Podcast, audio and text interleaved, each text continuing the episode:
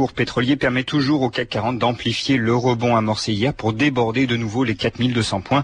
L'indice parisien ajoute 0,55% de hausse aux 0,88% engrangés hier pour s'établir à 4217 points dans des volumes de 2 milliards d'euros. Les indices européens sont tous dans le vert et l'Eurofirst 80, l'indice de référence de la zone euro, avance de 0,39%. Sur le marché d'échange, l'euro s'établit à 1,2049 dans l'attente de la publication à 14h30 de l'estimation définitive du PIB américain du premier trimestre. Sur le marché de l'or à Londres, l'once de métal fin se négocie contre 434 dollars 90. Le CAC 40 lui avance toujours de 0,55% à 4217 points. La Bourse de Paris, Vincent Bezot pour France Inter. Retrouvez toute l'actualité boursière, des informations sur les valeurs, les marchés et les sociétés, ou bien consultez votre sélection par téléphone sur le 3230, 34 centimes d'euros la minute. 3230, France Inter au bout du fil. 14h04 sur France Inter, c'est l'heure de 2000 ans d'histoire avec Patrice Gélinet. Bonjour. Bonjour, aujourd'hui avec Jacques Attali, une vie et une œuvre qui ont bouleversé l'histoire de l'humanité, Marx et le marxisme. Que les classes dirigeantes tremblent à l'idée d'une révolution communiste. Les prolétaires n'ont rien à y perdre que leur chaîne. Ils ont un monde à y gagner.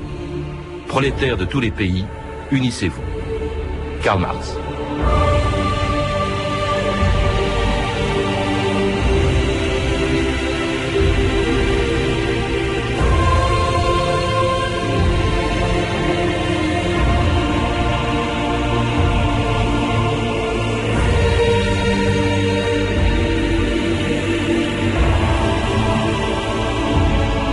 2000 ans d'histoire.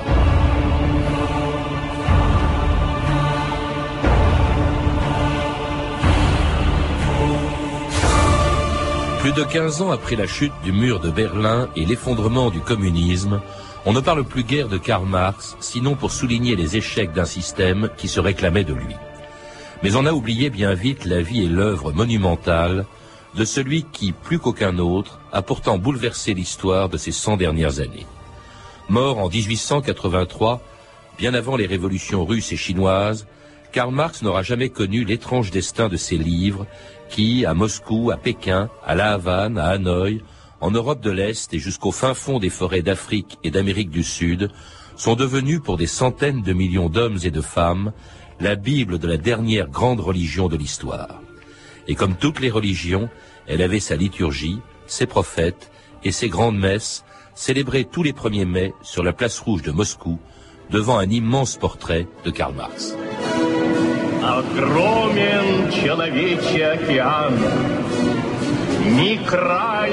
Immense est l'océan humain, il n'a pas de frontières. Et de nouveau, les prolétaires de tous les pays se tiennent au-dessus de lui comme l'incarnation de la force menaçante de nos convictions.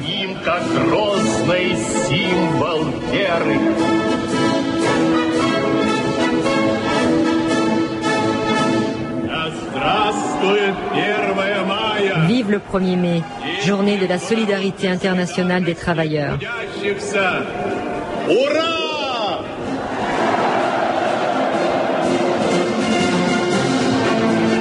Prolétaires de tous les pays, unissez-vous.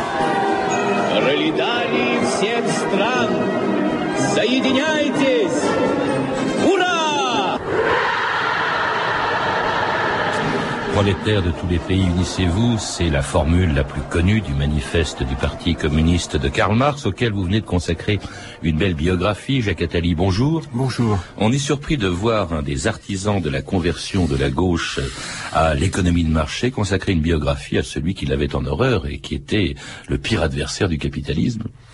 Bah, j'ai écrit 38 livres, parmi eux une biographie de Blaise Pascal, et je ne suis pas janséniste. Euh, et en même temps, pas plus que vous êtes marxiste, vous le Pas plus que je ne suis marxiste et que je ne l'ai jamais été.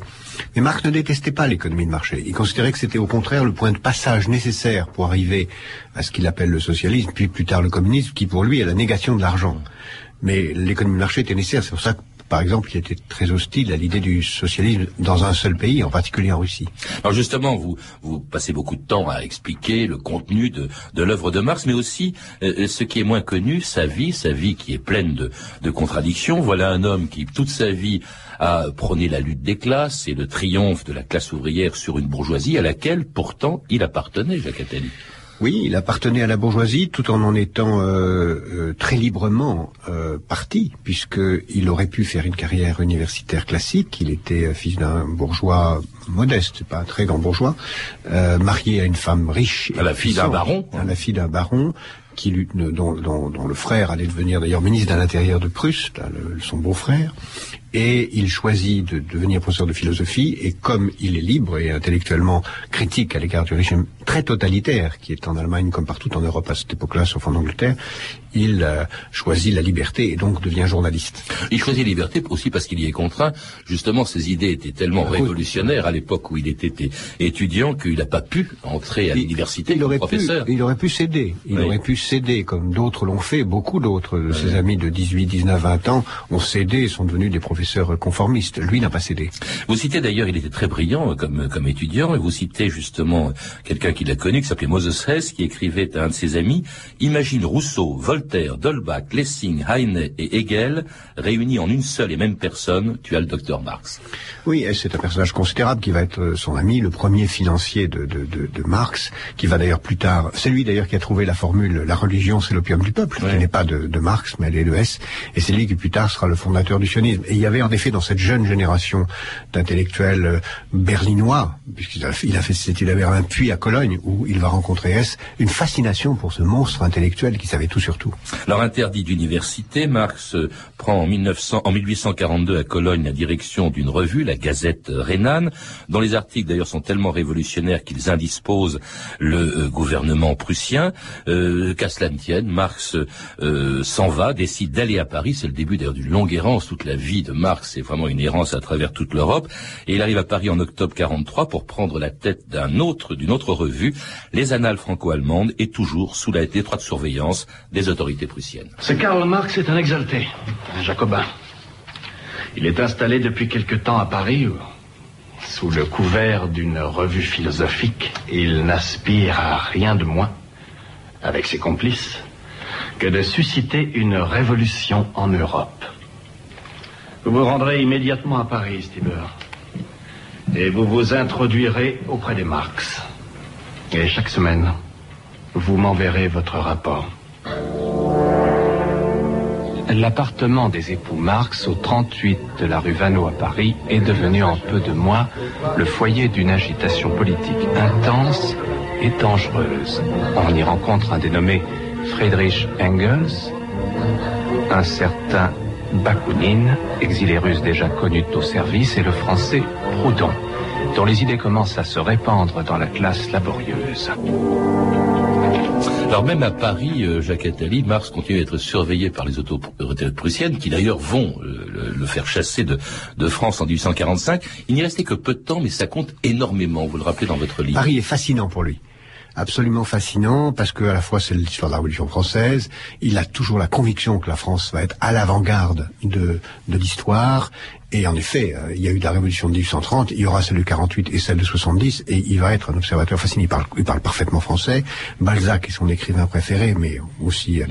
comme les Shakespeare ou Cervantes parce qu'il a une culture totalement européenne, c'est un grand Européen, et pour lui, la France va être le grand laboratoire de ce que l'Europe devra faire. La France, qui à l'époque est celle de Louis-Philippe, qui accueille quand même un certain nombre de révolutionnaires, en quoi se distingue-t-il des autres, des gens qui, euh, des gens en pignon sur rue, si on peut dire, comme Proudhon ou Bakounine bah, Il s'en distingue, euh, il s'en distingue parce qu'il a une culture absolument universelle, et il a une fringale de savoir considérable, et euh, il est à la fois un philosophe, mais aussi il a une volonté de tout comprendre en économie, tout comprendre en sciences, alors que les autres sont très limités dans un domaine.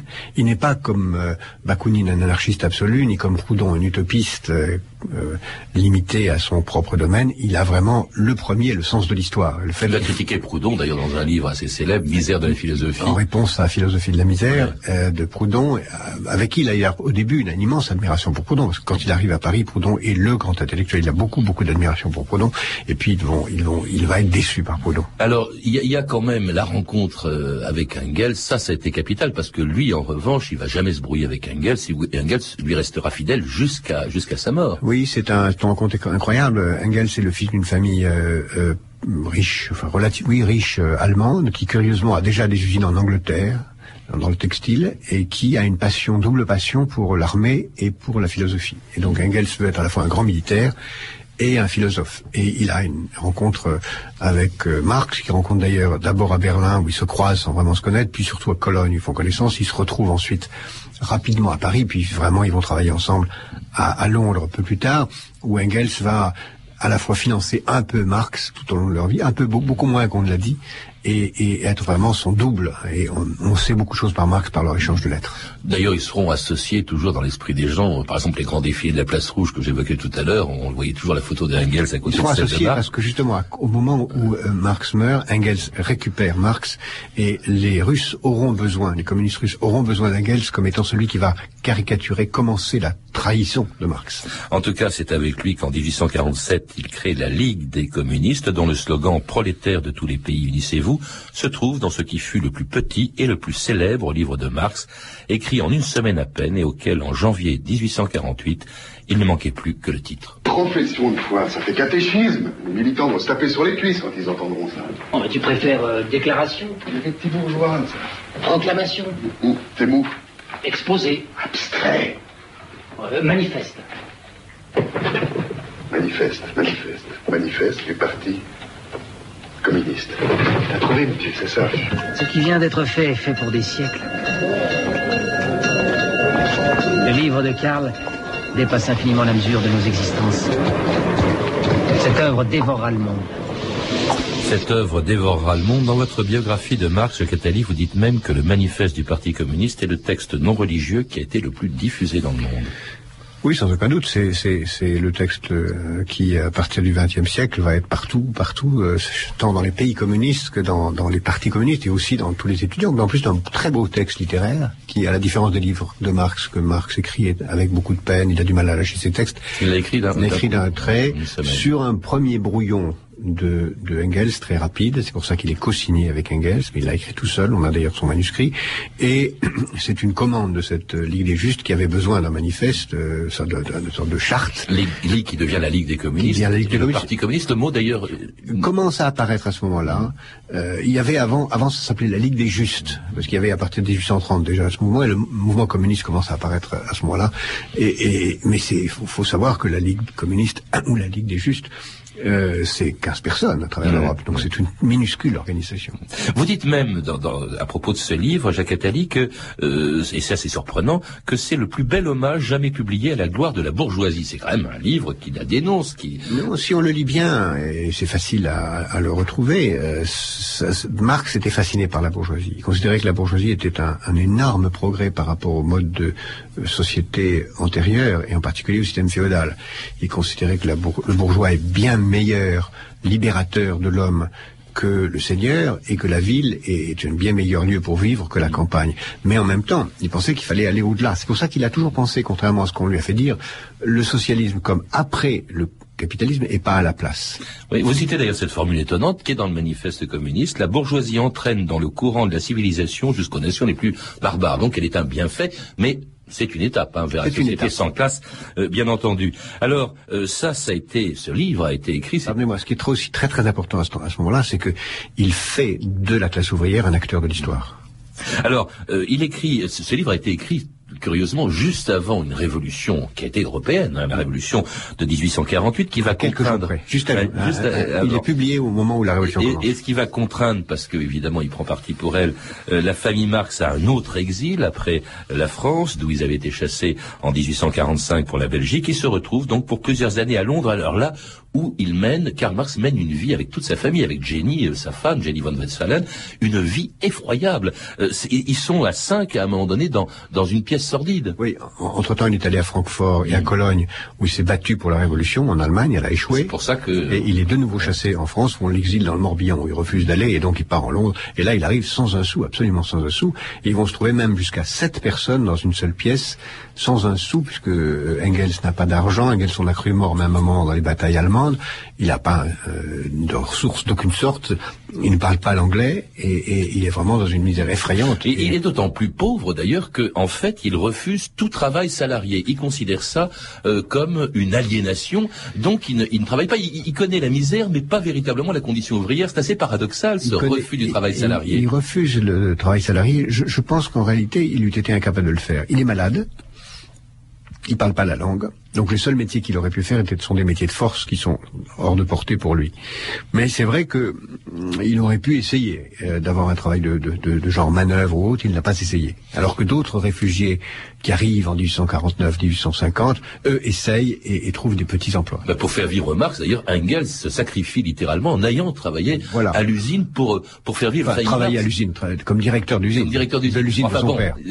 En tout cas, c'est lui qui a entretenu la famille Marx. La misère était telle, d'ailleurs, vous le rappelez qu'il y a eu trois enfants qui en sont morts. Oui, parce que euh, Engels, euh, Engels est riche et l'entretient Marx très chichement. Euh, il, a, il lui donne de quoi survivre.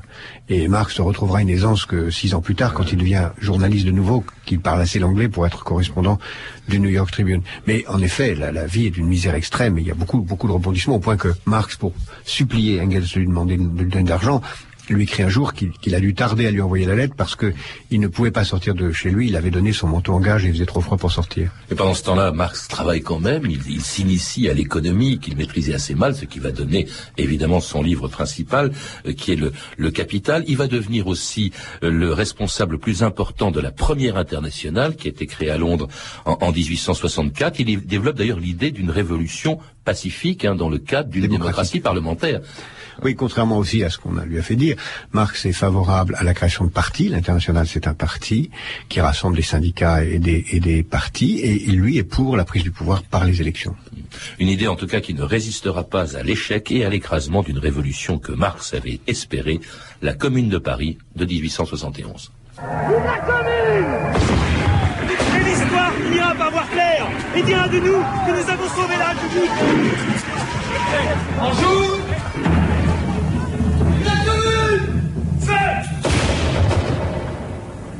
Rechargez. Au mur. Qu'avez-vous fait? Oh, je suis un soldat sans doute enivré, a tué mon père à la porte, et mon crime est d'avoir pleuré. Qu'avez-vous fait? Sale charogne, fais-moi vite trouer la peau, car j'en ai fait de la besogne avec mon chasse-peau. Et d'un, tu vois ma lune, et de vive la commune. Au mur, disait le capitaine, la bouche pleine et du vendu.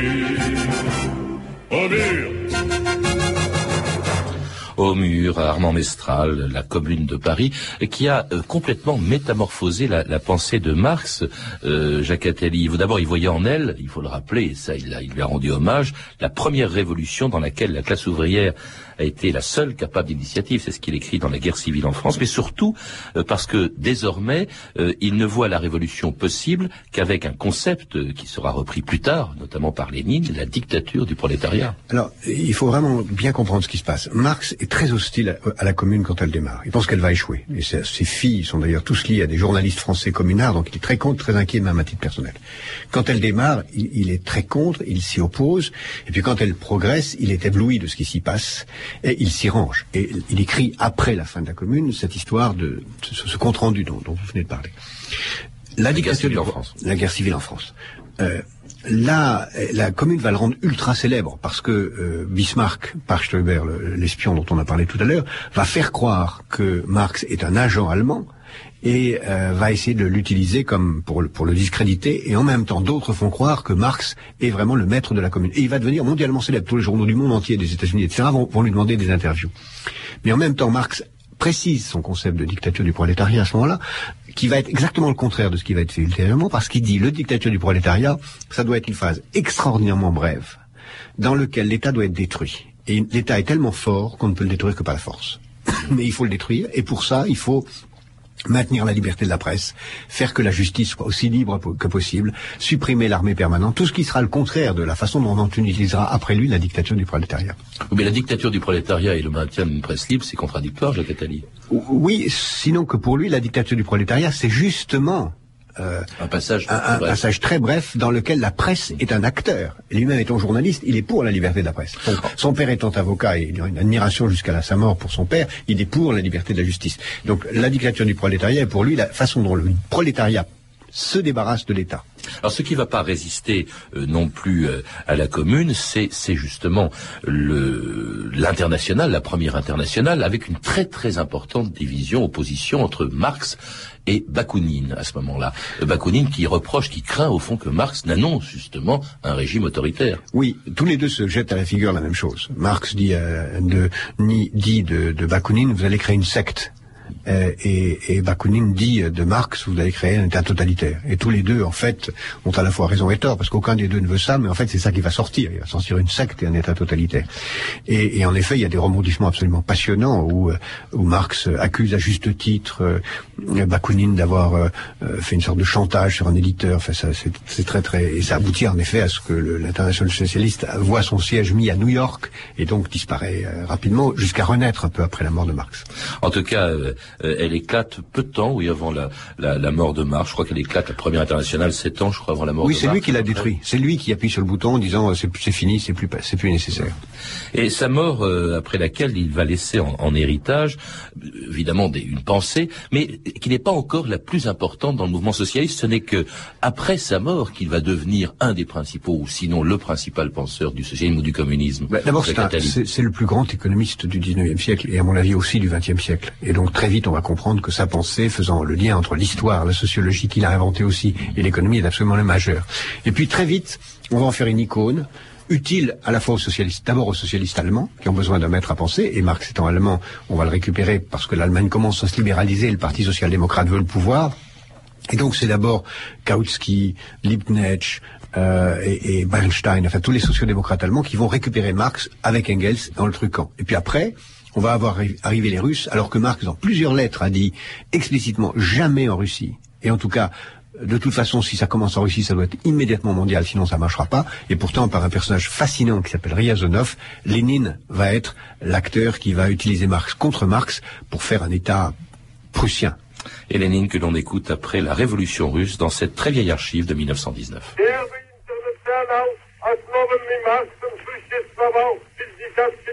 La première internationale fondée par Marx dura jusqu'à la défaite des travailleurs de la célèbre commune de Paris. C'est inoubliable. Cela restera pour toujours ancré dans l'histoire de la lutte des travailleurs pour leur émancipation. C'était la fin d'une république socialiste mondiale que nous avons le bonheur de construire à présent.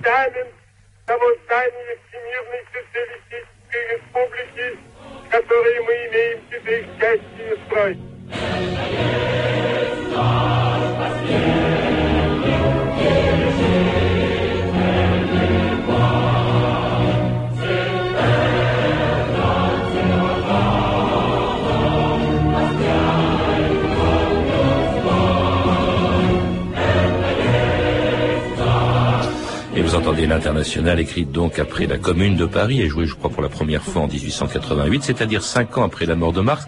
Quel rapport entre Marx et Lénine, au fond, on pourrait dire entre la théorie euh, et la pratique, et qu'est-ce que Marx aurait pensé du système que Lénine met en place en Russie à partir de 1917 euh, extraordinairement contre. Il a dit d'ailleurs euh, à la fin de sa vie à son gendre, je ne suis pas marxiste. Et il était tellement hostile à l'État que l'idée d'un État prussien transféré en Russie et généralisé dans une économie qui n'était tout sauf bourgeoise et marchande était pour lui une horreur théorique. Et alors que je pense qu'au contraire, c'est ça l'ironie de l'histoire, c'est la disparition du système soviétique qui rend à Marx son actualité. Oui, mais on, y viendra, mais quand même, on dit souvent c'est un prophète. Là, quand même, cette disparition, euh, euh, ce dépérissement de l'État qu'il avait annoncé, c'est le contraire qui s'est produit en Russie. C'est le contraire qui s'est passé parce qu'on a fait exactement le contraire de ce qu'il avait demandé qu'on fasse. Euh, lui voulait le socialisme à l'échelle mondiale et pas dans un seul pays. Il voulait qu'il démarre dans un pays développé et il voulait que la phase dans laquelle l'État est dominant soit le plus bref possible. Et il voulait que le pouvoir soit pris par les mais pas par la révolution. Tout le contraire de ce qu'on a fait. Autrement dit, c'est pas très content qu'on voit son effigie, sa photo sur la place rouge, qu'on l'ait vu pendant 80 ans à peu près. C'est difficile de faire parler les morts, mais ça me paraît vraisemblable. Mais il représentait un tel enjeu pour qu'on ait pu le... Oui, parce qu'il était un immense théoricien et que toute révolution majeure et globale a besoin de mettre à penser. L'esprit du monde, dites-vous, c'est le sous-titre de votre livre, Jacques Attali. Aujourd'hui que les régimes euh, qui se réclamaient de lui ont presque tous disparu, en quoi euh, peut-on dire, comme vous le dites, que la pensée de Marx est actuelle? D'abord, on peut rien comprendre au XIXe siècle sans connaître la vie de Marx. On peut rien comprendre au XXe siècle sans comprendre la façon dont il a été caricaturé et truqué. Et en effet, on peut rien comprendre au XXIe sans voir comment cet homme, qui est le plus grand penseur de la mondialisation, a pensé le monde. Et beaucoup de choses qu'il avait annoncées euh, dans sa façon de concevoir l'économie, la sociologie, la géopolitique mondiale sont en train d'arriver. Il avait annoncé la montée de l'Inde et la Chine, c'est là. Il avait annoncé les décolocalisations, elles sont là. Il avait annoncé la concentration du capital, elles sont là. Il avait annoncé le fétichisme marchandises, c'est-à-dire l'obsession des objets, elles sont là. Il avait annoncé la montée de la pauvreté dans, les pays du Sud, elle est là. Il avait annoncé que la révolution pourrait commencer seulement si la classe ouvrière mondiale s'unissait, ça n'est pas là. Et c'est sans doute ça qui va être la limite de, l'utopie marxienne, c'est-à-dire la, naissance du socialisme par une révolution mondiale, elle ne serait possible que si, à l'échelle du monde, naissait euh, l'amorce d'une démocratie mondiale et d'un parti socialiste mondial, ce qui est loin d'être même imaginable. C'est presque un marxiste qui parle devant moi, vous qui n'êtes pas Jacques non, non, c'est pas un marxiste. En tout cas, c'est un éloge de Marx. C'est un éloge de, c'est un, disons que je suis fasciné par sa pensée et, sa pensée est tout sauf marxiste. Hmm. Lui-même le disait. Merci Jacques Attali. Pour en savoir plus, je le recommande vraiment chaleureusement parce que c'est un excellent livre. Votre biographie, Karl Marx ou l'esprit du monde, qui vient d'être publié chez Fayard. Euh, à lire également euh, parmi les publications les plus récentes sur le même sujet, La philosophie de Marx d'Étienne Balibar, publié à la découverte, collection repère, et Marx face à l'histoire d'André Guigaud, un petit livre publié chez Milan dans la collection Les Essentiels. Vous avez pu entendre La Voix de Lénine en 1919, extraite du disque La Voix du, Les Voix du Parti communiste français, qui a été édité par Frémaux et Associés. Nous avons également diffusé des extraits du téléfilm Jenny Marx, La femme du diable, de Michel Wynne, ainsi qu'un extrait de La Commune de Paris, un film de Peter Watkins, disponible chez 13 Productions. Ces références sont disponibles au 32 30, 34 centimes la minute, tout sur franceinter.com. C'était 2000 ans d'histoire. Merci à Fabrice Desmaz, Claire Destacan et Cédric Joseph Julien et à notre réalisatrice Anne Kobilac.